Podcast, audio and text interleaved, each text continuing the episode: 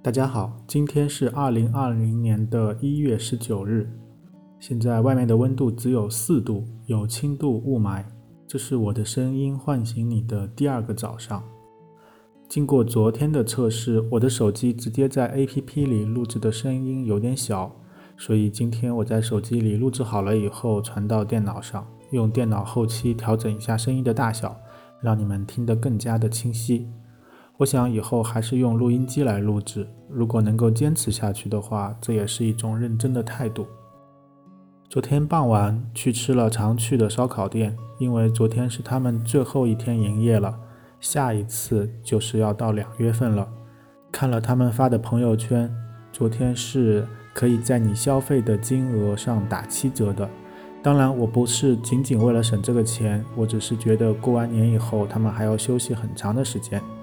餐饮服务行业也没有办法，因为平时他们几乎是每天都要工作的。这回到了过年的时候，他们可以给自己放一个长长的假，这个也无可厚非。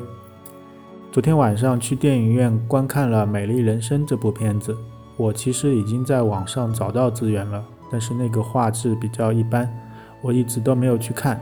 我觉得这部片子还是值得去电影院观看的。我把它归纳为和小丑一样的姐妹片，因为里面的男主人公都是演技炸裂的。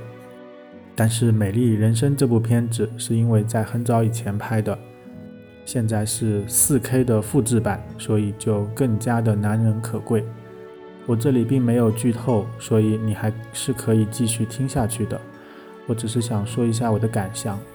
无论你身处何种不利的生活环境和人生阶段，你都需要时时刻刻努力的去生活。这个和我们推广的生活态度是完全吻合的。现在是九零后、九五后推崇个性、放飞自我的时代，但这个个性化、以我为主，并不是说你自私自利、只管你自己。为人处事之道是需要帮助别人。首先为别人来着想，我并不认为这个听起来很老土的思想是有问题的。开悟越早，对你在社会上的活动越有帮助。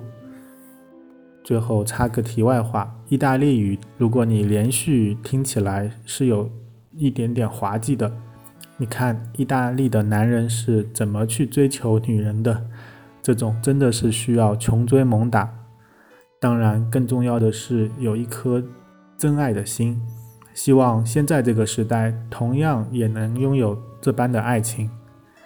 推荐各位去观赏这部影片。好了，今天是一个工作日，大家还要努力上班，不要摸鱼哦。我们下期再见。